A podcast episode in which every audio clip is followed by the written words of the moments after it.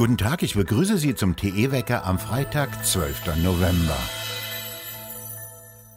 Immer mehr Migranten versuchen von Weißrussland aus die polnische Grenze zu überwinden und damit in die EU zu kommen. In der Stadt Minsk sammeln sich weitere Tausende von Migranten, liegen mit Rucksäcken in den Straßen und warten auf die Weiterreise zur Grenze. Weißrussland lässt durch Sondertruppen die Migranten an die polnische Grenze bringen.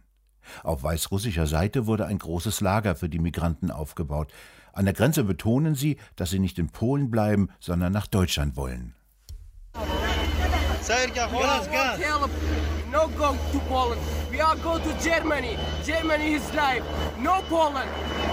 Von deutscher Seite aus unterstützen sie Schleuser, die zum Großteil nicht deutsche Staatsbürger sind, sondern Iraner, Iraker, Syrer und Türken.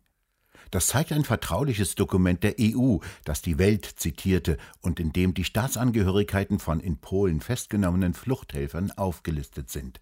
Der Bundespolizei bleibt, die Ankommenden zu registrieren, wenn sie das Wort Asyl aussprechen. Für Fahndung und Grenzkontrollen bleibt ihnen keine Zeit mehr. Bisher besteht nur eine drei Kilometer breite Sicherheitszone auf polnischer Seite, in die niemand hinein darf.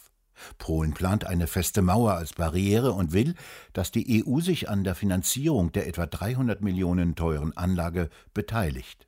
In den nächsten Tagen solle diese Frage diskutiert werden, hat der derzeitige EU-Ratspräsident Michel verkündet. Bisher wollte die Kommissionspräsidentin von der Leyen dies nicht und betonte, die EU stelle keine Mittel dafür zur Verfügung.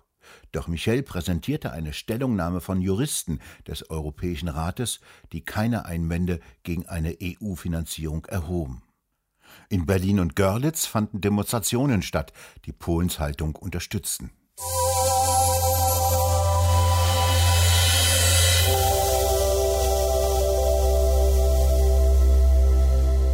Auf eine ernste Lage in den Krankenhäusern wies der Intensivmediziner am Uniklinikum Aachen Gernot Marx hin. Der ist zugleich Präsident der Deutschen Interdisziplinären Vereinigung für Intensiv- und Notfallmedizin und beklagt einen Anstieg der Patientenzahlen wie im vorigen Jahr. Der große Unterschied sei allerdings, so Marx weiter, dass heute 4000 Intensivpflegebetten weniger zur Verfügung stünden als im vergangenen Jahr. Marcel Lute, Mitglied des Berliner Abgeordnetenhauses und einstiger FDP-Mann, fragte daraufhin, was das über die Leistung oder besser über das katastrophale Versagen der Bundes- und Landesregierungen aussage.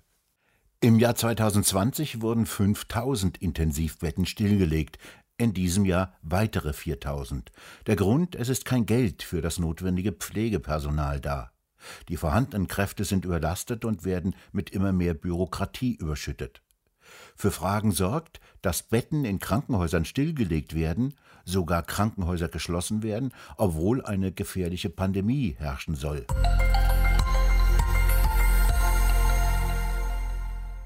Gavin Newsom ist wieder da. Er habe während der vergangenen zwölf Tage eine Auszeit für seine Familie und zum Akkuaufladen gebraucht.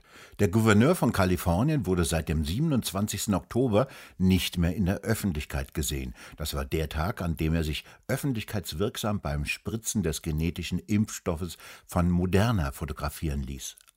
Newsom ist einer der vehementesten Befürworter der Covid-Spritzen und will alle Schulkinder Kaliforniens impfen lassen, sobald die Substanz vollständig zugelassen ist. Er hat schon mal 1,2 Millionen Impfdosen für 5- bis 11-Jährige bereitstellen lassen.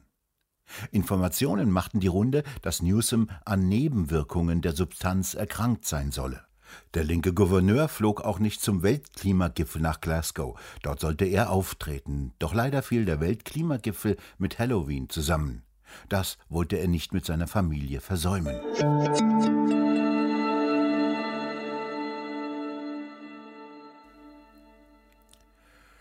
Der US-Pharma-Riese Johnson Johnson meldet im US-Bundesstaat North Carolina Insolvenz an. Dieser Konzern ist einer der Hersteller eines der genetischen Corona-Impfstoffes und verdient so gut wie vermutlich kaum zuvor. Er wurde jedoch zu einer Zahlung von Schadensersatz verurteilt für ein Babypulver. Das wurde täglich auch von vielen erwachsenen Frauen benutzt. Viele erkrankten davon an Krebs und starben sogar. Anwälte konnten nachweisen, dass das Puder teilweise mit Asbest verunreinigt war und Johnson Johnson davon wusste. Seit dem ersten Urteil wird die Firma von einer Klagewelle überrollt. Da kommt es für den Konzern billiger, Konkurs für seine Dependance in North Carolina anzumelden.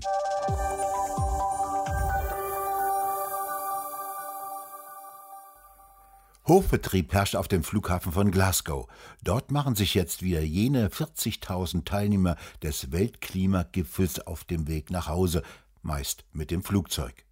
Zwei Wochen lang haben sie darüber geredet, wie sie den CO2-Ausstoß senken und eine vorgebliche Klimaerwärmung abschalten könnten.